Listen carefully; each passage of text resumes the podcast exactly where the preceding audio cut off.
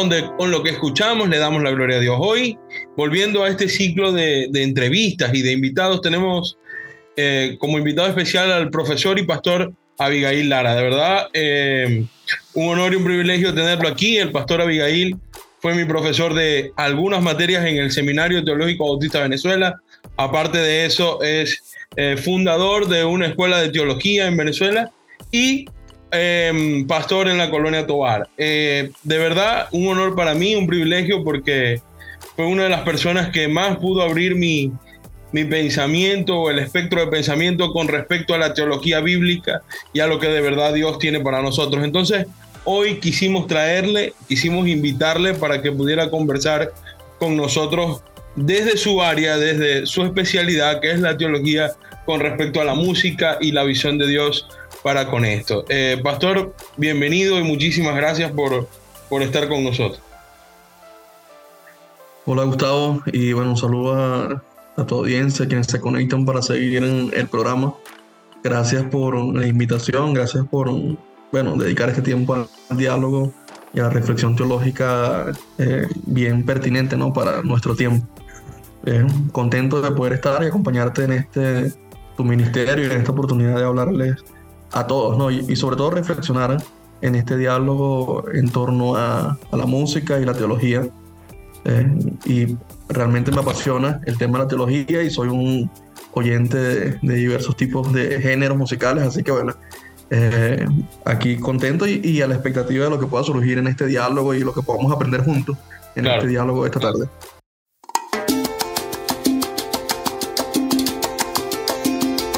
Te busqué, partes, créeme lo que te busqué.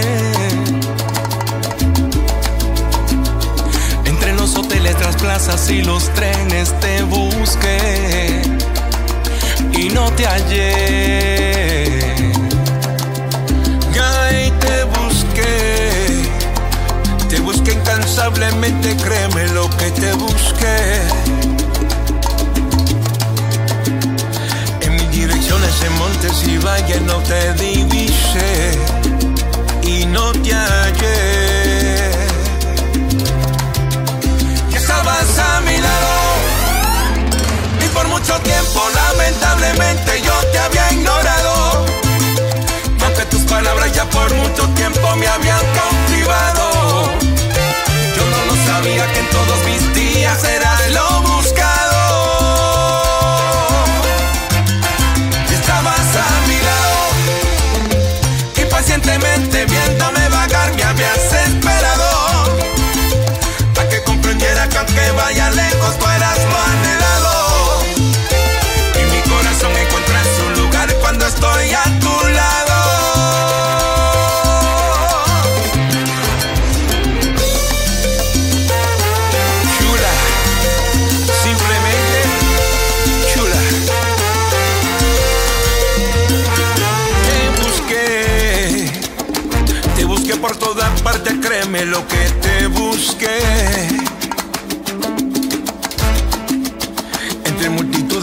y los bares, yo te busqué y no te hallé. Te busqué, te busqué insistentemente, créeme lo que te busqué.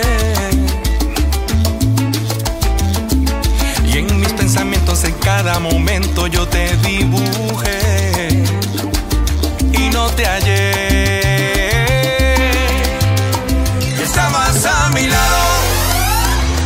Por mucho tiempo lamentablemente yo te había ignorado. Aunque tus palabras ya por mucho tiempo me hayan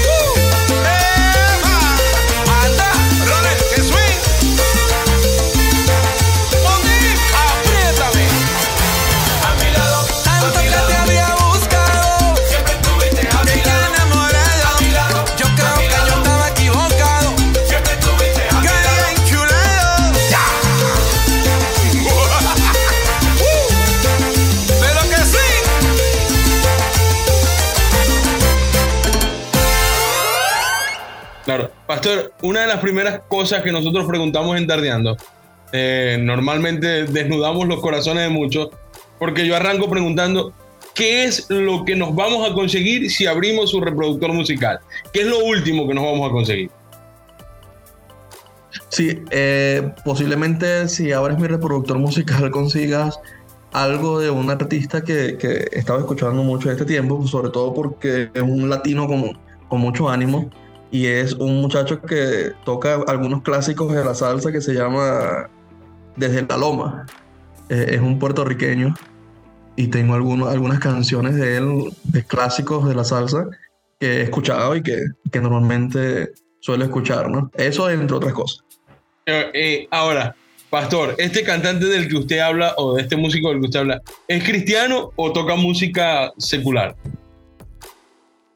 El, diríamos que eh, ahí es donde entramos en el debate de la reflexión teológica, ¿no?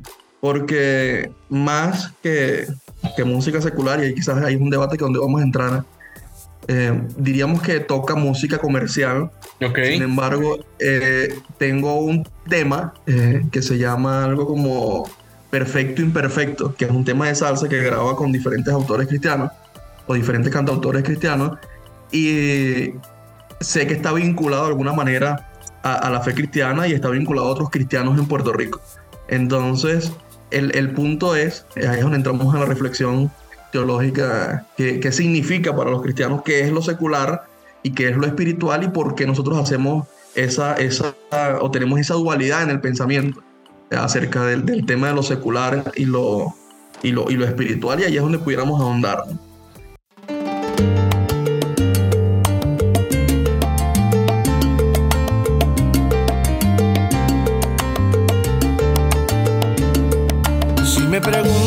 Quién soy y hacia dónde voy, mi contestación será muy simple. Si me preguntas hoy en quién creo yo y dónde parado estoy, Mi contestación te hará pensar, pero como soy honesto, te la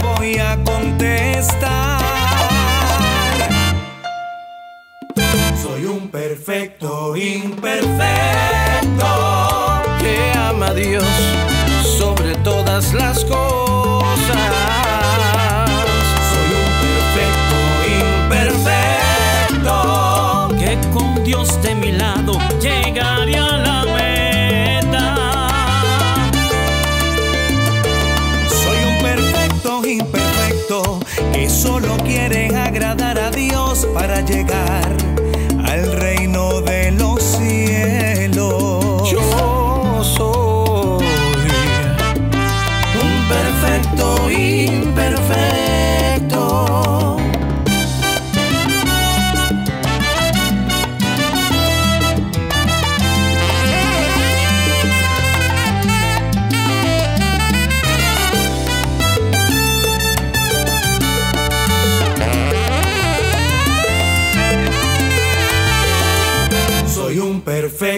imperfecto que ama a Dios sobre todas las cosas. Soy un perfecto imperfecto Que con Dios de mi lado llegaré a la meta. Soy un perfecto imperfecto que solo quiere agradar a Dios para llegar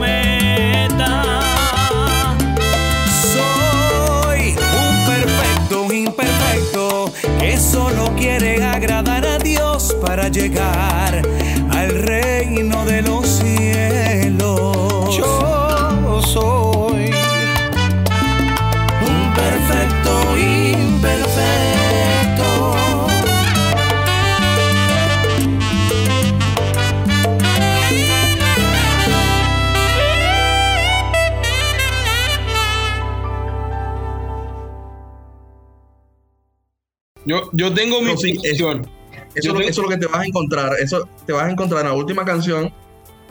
Posiblemente encuentres en Ministerio de No, nombre de la que la voy a poner. Ah, Nombre de la que la voy a hacer sonar. sí, sí, la canción, la canción eh, que te digo que él grabó con algunos artistas Ajá. cristianos se llama Un perfecto imperfecto. Soy un perfecto imperfecto. Esa es la canción. Y tiene.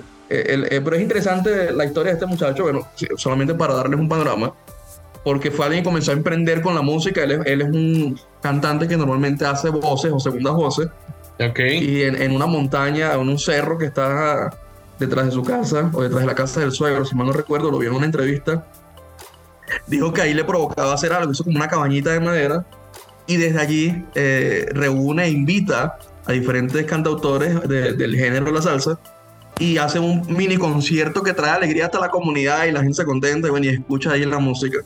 Este, entonces, bueno, me parece interesante la historia o el trasfondo que hay con él porque es un muchacho bien humilde, bien sencillo, lo que he visto en sus entrevistas, y, pero ha logrado conectar con autores o cantautores bien importantes. Entonces, hay toda una historia de emprendimiento, hay una historia de talento también.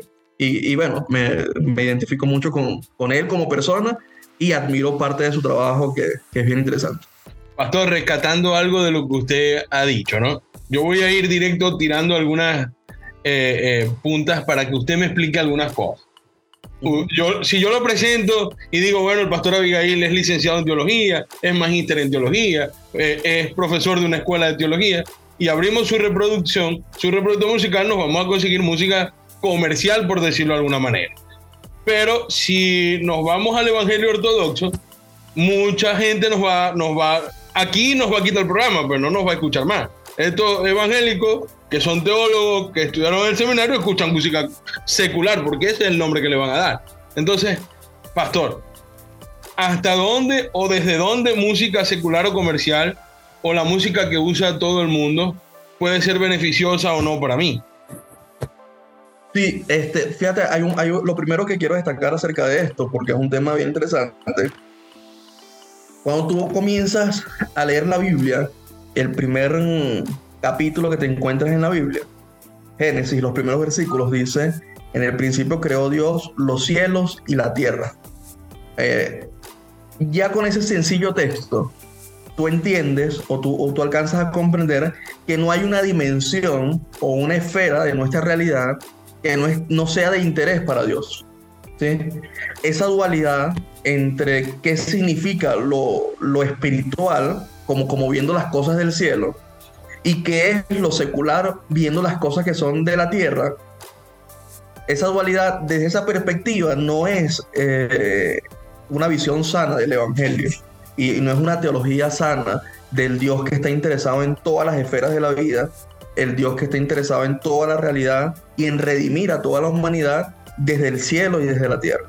Entonces Dios a lo largo de la historia se ha valido de diferentes instrumentos para comunicar eh, su mensaje, para que entendamos qué significa la, vida y, y sobre todo para hablar también a través de la conciencia, a través de la historia humana, ¿no?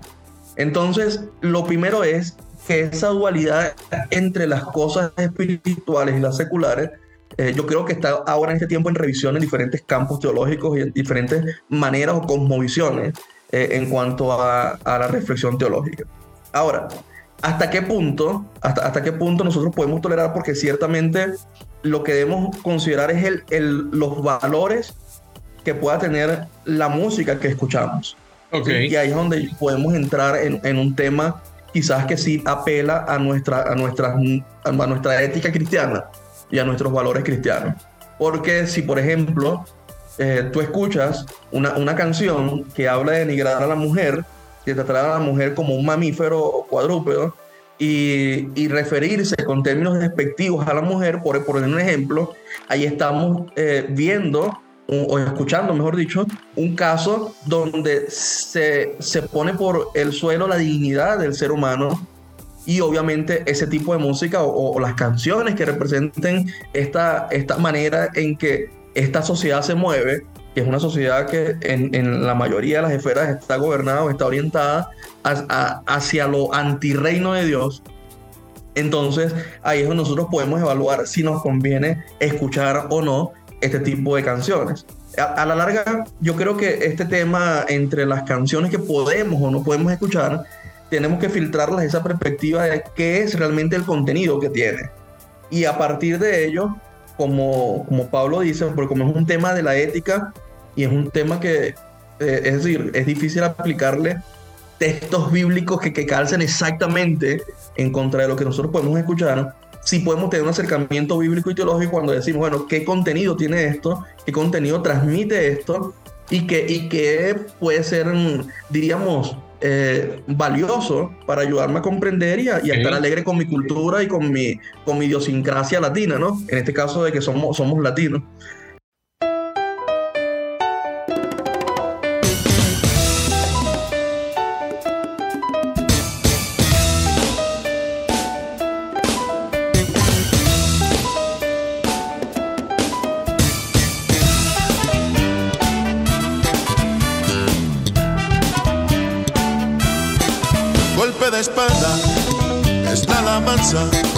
Golpe de guerra que sale de Dios. Canto de gloria, dan la victoria en la batalla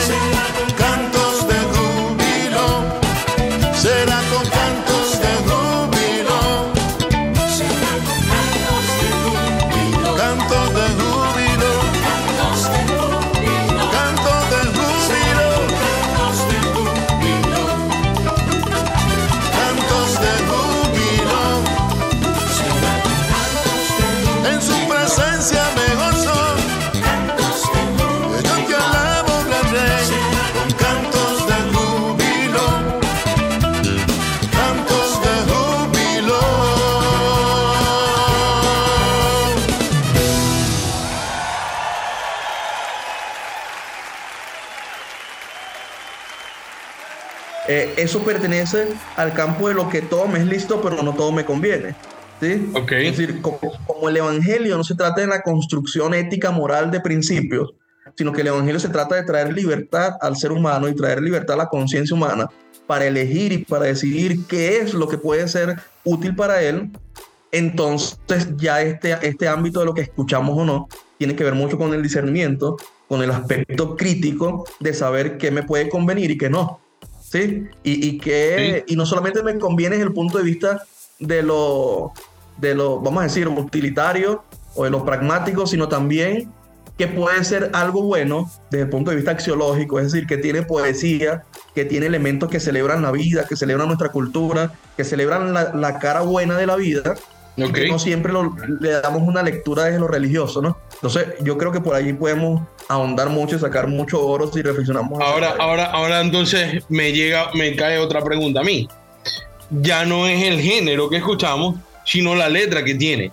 Es decir, Claro. que de, de, de himno para adelante, porque nosotros nacemos es abajo del himno, de himno para adelante todo, todo, todo es viable.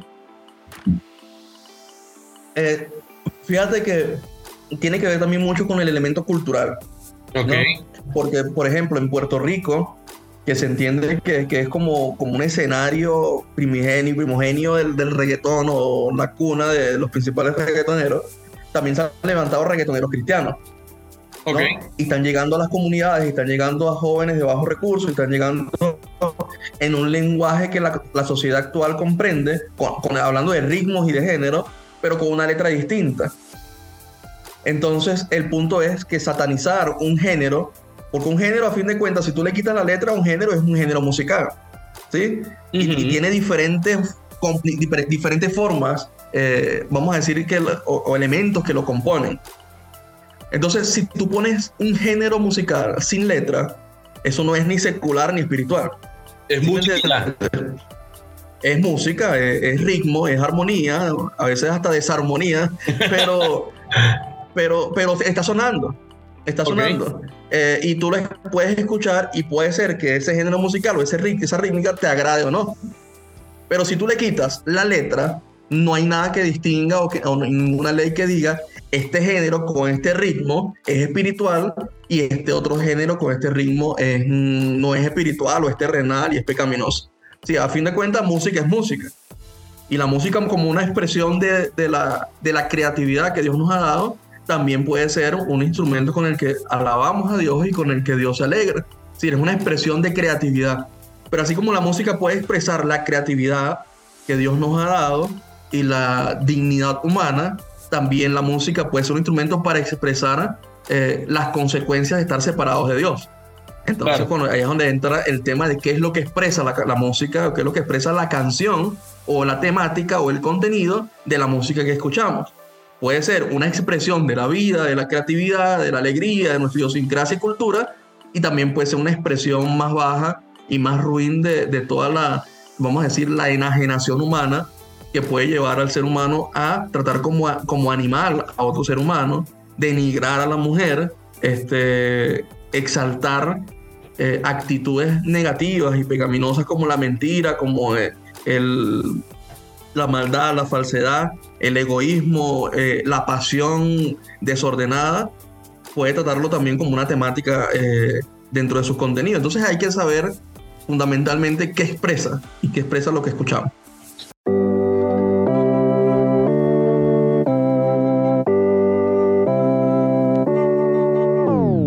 Desde que yo te encontré,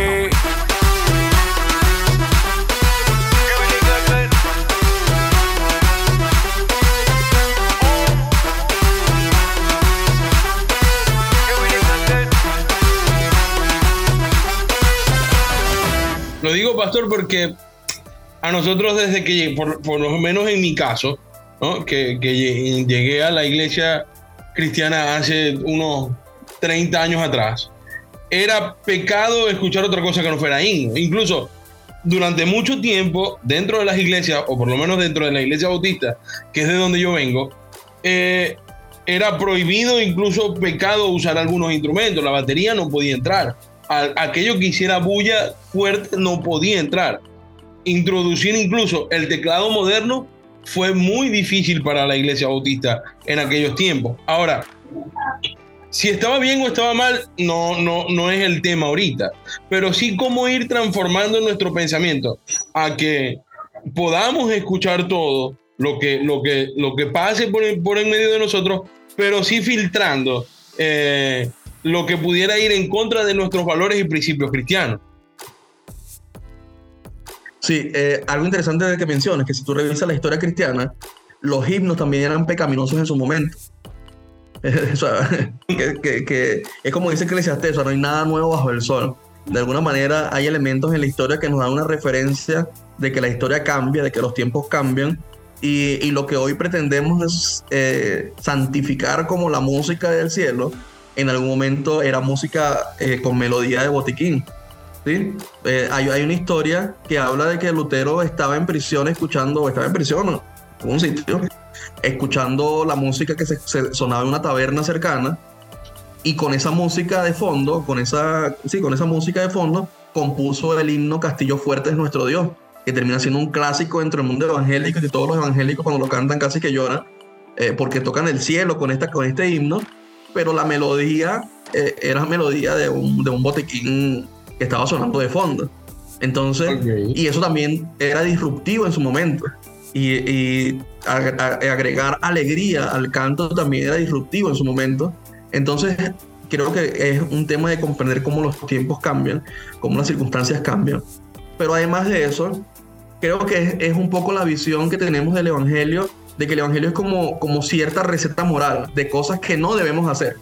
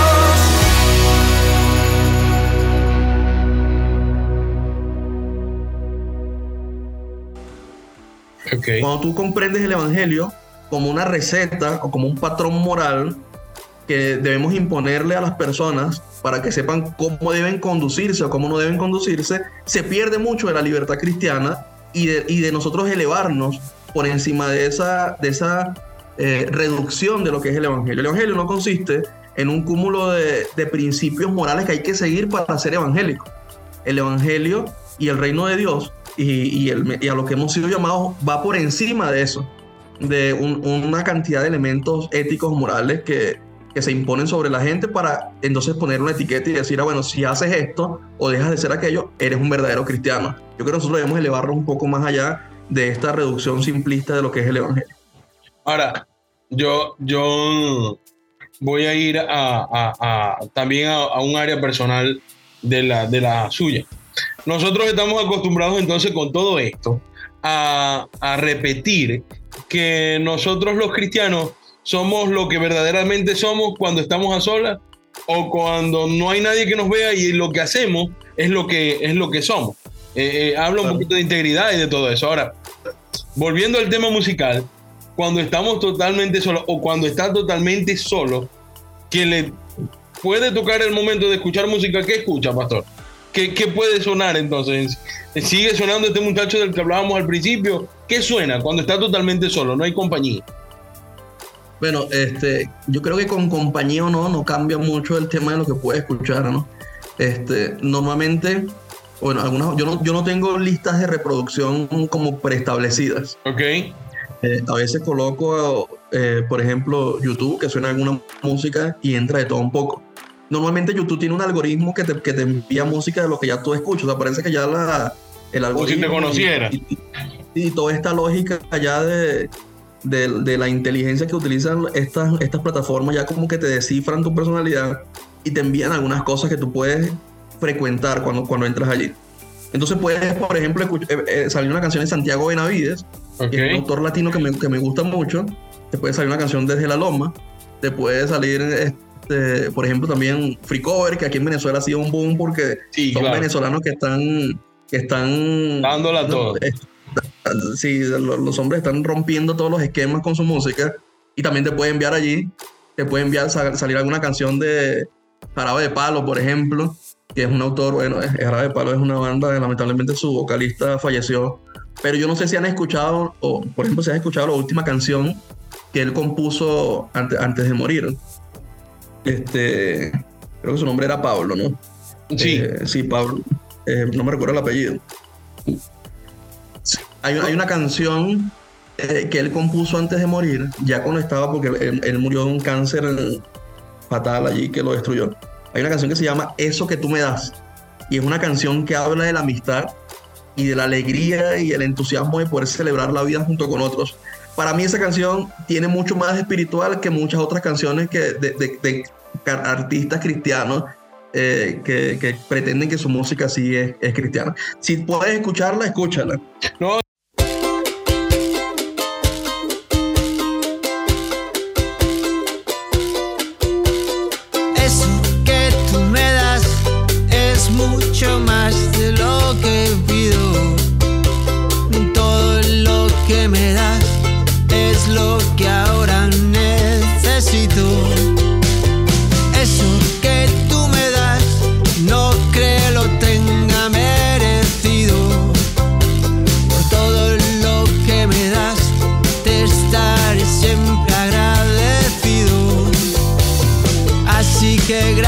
por estar, por tu amistad y tu compañía. Eres lo, lo mejor que me ha dado la vida.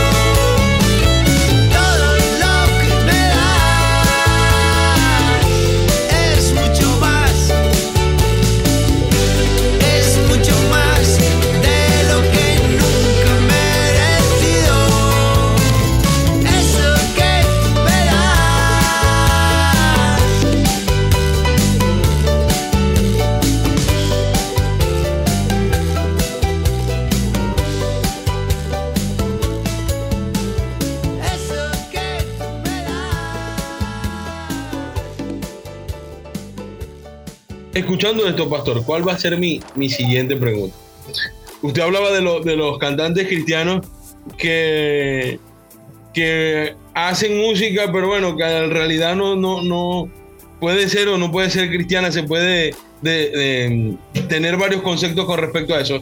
Entonces, actualmente la música cristiana se ha visto muy criticada o se ha visto muy golpeada porque ha cambiado su idea original, que era glorificar y alabar a Dios, por tema más personal, por un tema más de, de, de corazón propio, de que bueno, si tú haces esto con Dios, te acercas y, y- y brindan un positivismo o brindan otra manera de ver las cosas, eh, obvían ciertos temas como el pecado, como, como el sacrificio, como el arrepentimiento, buscando más la comercialización musical. Entonces, ¿dónde ¿qué es lo que deberíamos revisar también los cantantes y compositores cristianos de hoy en día para volver al tema inicial, que era hacer gloria a Dios con lo que hacemos? Eh, eh, también un punto ahí importante es, es, es nosotros entender qué es lo que trae gloria a Dios. Ok, Por ejemplo, si yo te hablo de, de- de esa canción de, de hoy se me, se me fue el nombre, si lo puedes conseguir por allí, Pablo. el de, el Pablo, lo que- él, él creo que es Pablo Albo- Albomar, Alvolar, algo así. No, no, Pero- no, vamos a buscarlo acá. Vamos a buscarlo. Pablo, Lo que pasa es que quiero- quiero yo tengo mi celular pegado al. Y ahora lo vamos a buscar. Pablo de Jarable de Palo. Para que él mismo, para saber su nombre. Pablo Donés. Doné. Pau Donés. Pau Donés. Es que es Pablo, eh, no creo que era Pablo. Pau Donés. Se llama, él falleció. Fíjate esto. eh, él- esta canción que, que te digo, de, de Pau Donés, él eh, se llama, habla de la amistad, habla de la alegría, de, de- de lo bueno que es celebrar la vida con otros, de, de estar contento, de estar vivo. Y yo te digo, ¿acaso la amistad y la hermandad, la fraternidad no trae gloria a Dios. Claro. O sea, si, si yo celebro el, el hecho de estar vivo con hermanos con, o con, con amigos, con gente que me rodea, que me ama, que me hace sentir bien, que, en, en, quienes encuentro significado, porque a la larga el ser humano se realiza y encuentra sentido, es en contraste con el otro, ¿no? con la otredad, eh, desde el punto de vista filosófico. Entonces, el, el tema es, esto no trae gloria a Dios. Eh, y, y, él es un cantante que está componiendo una canción que entre comillas podemos llamar cristiana. Eso, eso por allí, pudiéramos, pudiéramos pensar de esa perspectiva qué es lo que trae gloria a Dios. Ahora, con relación a, a los cantantes, para no entrar en señalar algunos, yo tengo tiempo de, de no seguir a, la, carrera de un solo cantante, como que sí, consumo el contenido de este porque me gusta, ¿no? Realmente puedo escuchar una canción de cualquiera y, y analizarla y, sintetizarla, pero, pero no tengo tiempo desconectado de todos estos cantantes que han logrado calar en el mercado musical evangélico. Pero, por ejemplo, también hay, hay una distinción bien clave que creo que nos puede ayudar es saber que hay un tipo de música cristiana que llamamos cristiana que no es para cantar en el ambiente congregacional. Ok. Sí, no es, no es, un tipo de música con la que tú vas a cantar, vas a cantar en un ambiente congregacional porque puede ser un tipo de música más para consumo personal en otras esferas, en, otra, en, otros, en otros ambientes, en otros entornos. Claro. Entonces, cuando encuentras unas canciones que a veces son bien profundas o bien vamos a decir, aquí decimos en Venezuela cortavenas, pero es una, son, son esas canciones bien pasionales, bien de intimidad con Dios, que te derramas con Dios y que a veces repiten la misma frase 50 mil veces en una sola canción. Eh, puede ser más bien que ese tipo de canciones están escritas para, para consumo personal, para consumo fuera del ambiente eclesiástico o congregacional. ¿Sí? Okay. Porque, por ejemplo, okay. es muy difícil ver a una ancianita, un, a un hermano mayor, eh, cantando unas canciones con unas letras bien complejas que posiblemente tienes que sentarte a analizarla y, como que discernirla para ver cuál es el mensaje que te quiere, quieren dar o cuál es la experiencia del cantautor que quiere transmitir. Y hay otro tipo de, más, de letras y de canciones más, más explícitas, más sencillas de cantar, con un contenido mucho más claro, que pueden ser unas canciones para cantar en un, en un entorno congregacional. Entonces creo que hay una diferencia allí. Muchos de estos cantantes cuando componen nosotros los, los, escuchamos y los interpretamos a partir de lo que escuchamos o no dentro del contexto congregacional.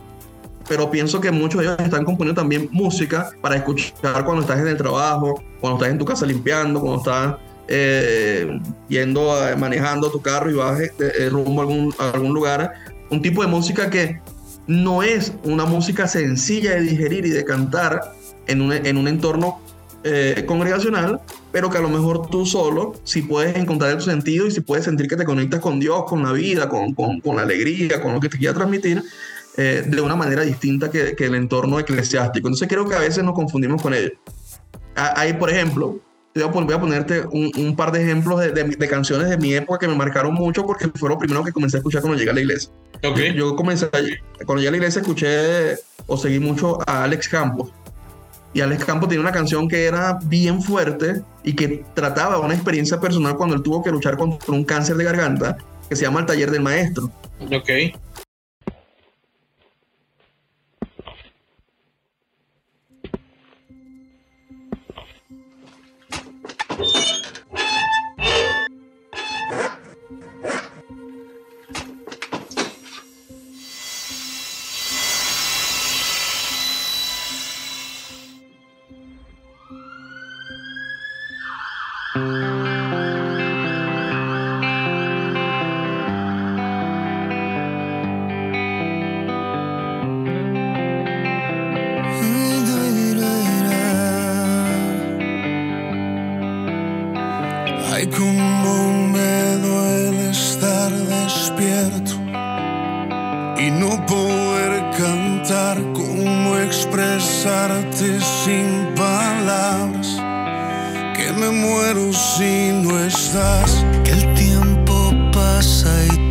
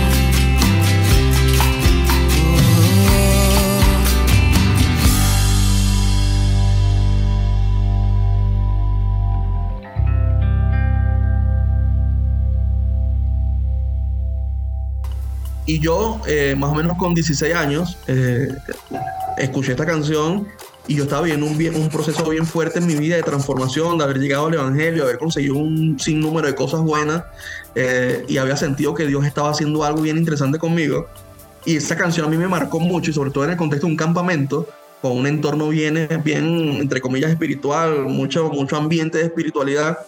Esa canción a mí me marcó mucho. Ahora, después, después de- de- del paso del tiempo, ya tengo en esta- a estas alturas, voy, tengo 35 años, la, pregun- la pregunta o la reflexión es, esa es un tipo de canción que a mí me marcó mucho y que yo la puedo utilizar en un ambiente de, de- de campamento, de compartir o de consumo personal, pero no es una canción que yo cantaría en la iglesia, por ejemplo, o que yo le enseñaría a los hermanos, mira, vamos a cantar al taller del maestro aquí en un culto dominical. Pero a veces pasa. A veces pasa, pero es porque no tenemos el criterio de discernir qué podemos cantar y qué no. Lo otro es, eh, ahora, otro, otro caso bien interesante es Danilo Montero. Ok. Eh, casi todas las iglesias evangélicas cantan canciones de Danilo Montero porque son letras bien sencillas, porque tienen un ritmo muy alegre, algunas también tienen letras muy suaves, o sea, música muy, muy suave, con letras más, más calmadas, más sencillas, bien claras.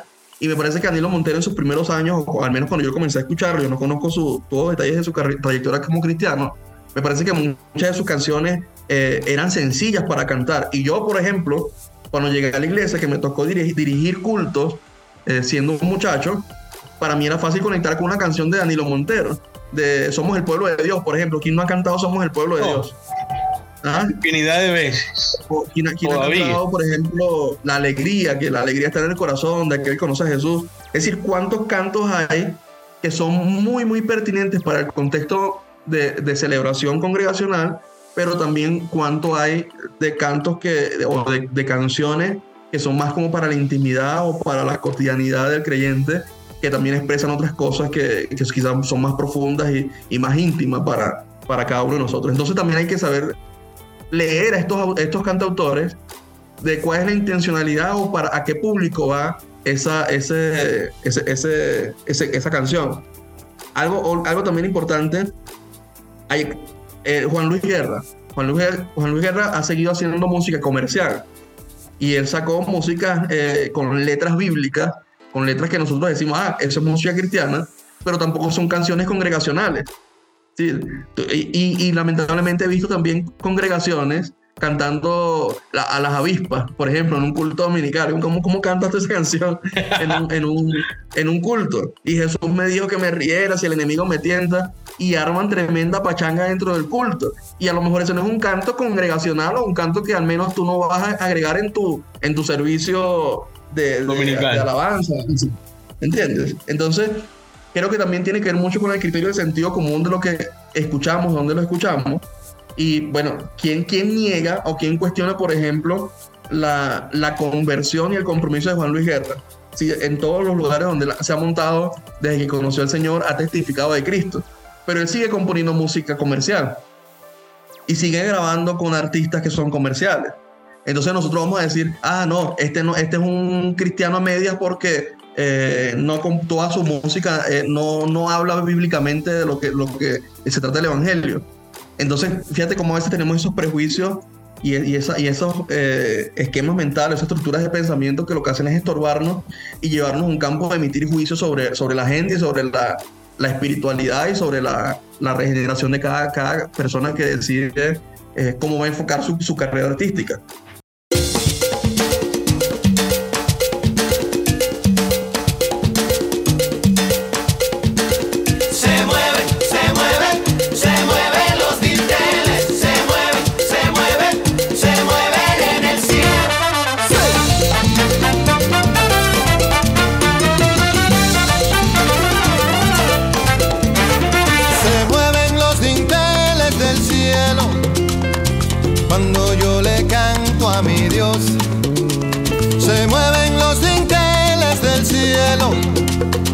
Cuando yo lo alabo,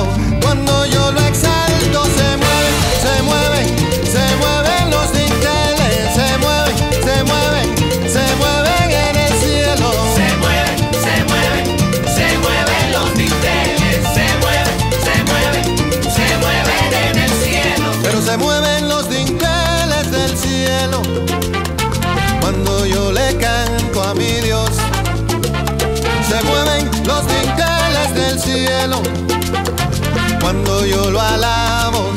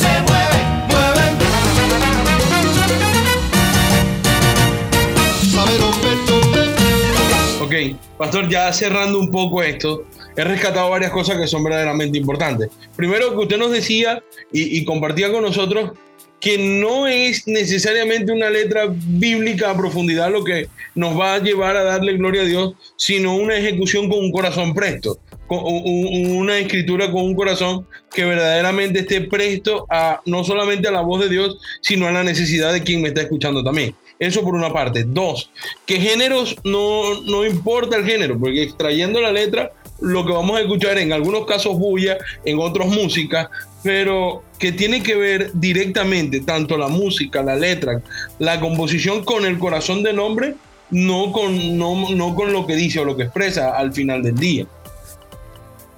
Sí, claro. Por ejemplo, tú, tú conoces que acá en Venezuela hay, en, la- en las costas, en las costas está lo que, lo que se llama tambor.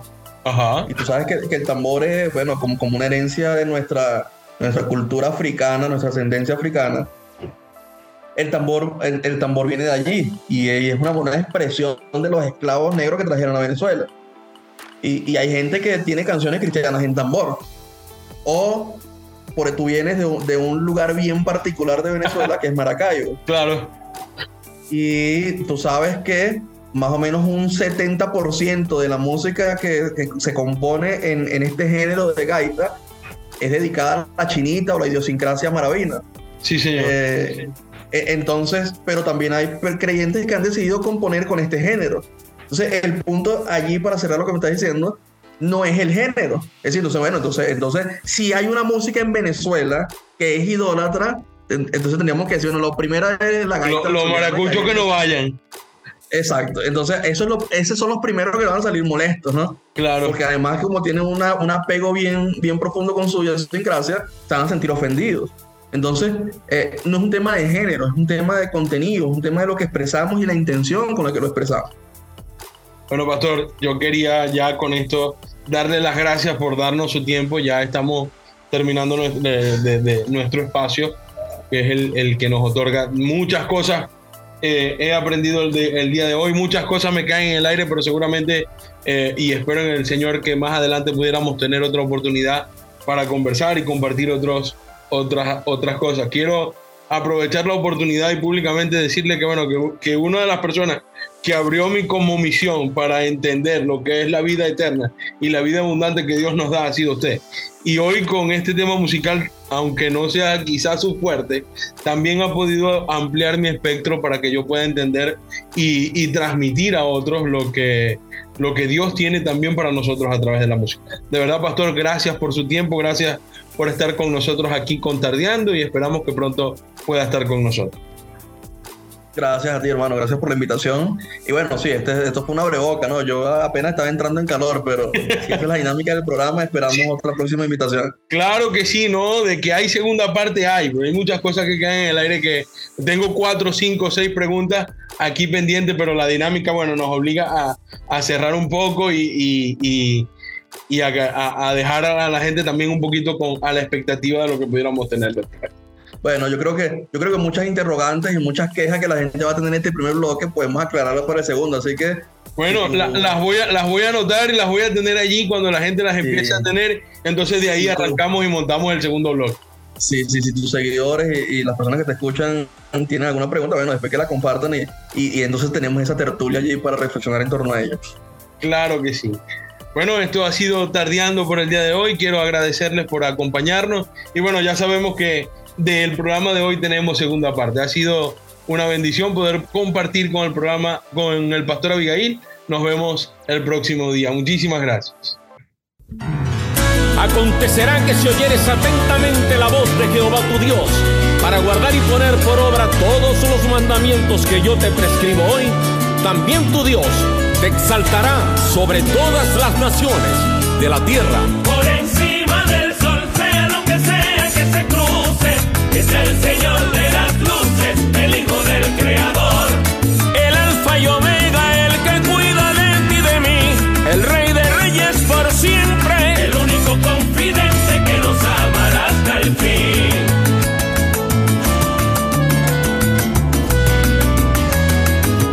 Si la vida hoy te confunde y todo te sale mal, yo te voy a presentar al gran Señor así lo prometió.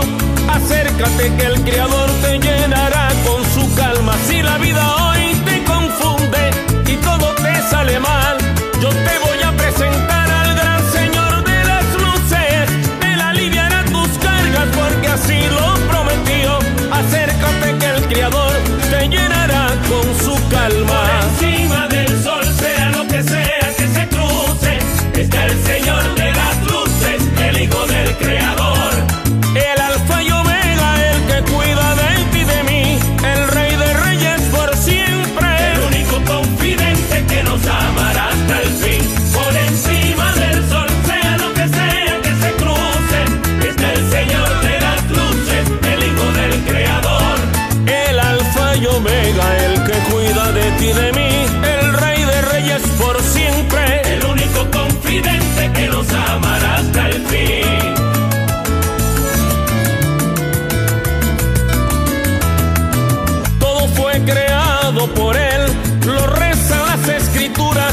Él hizo toda criatura, ríos y mares también.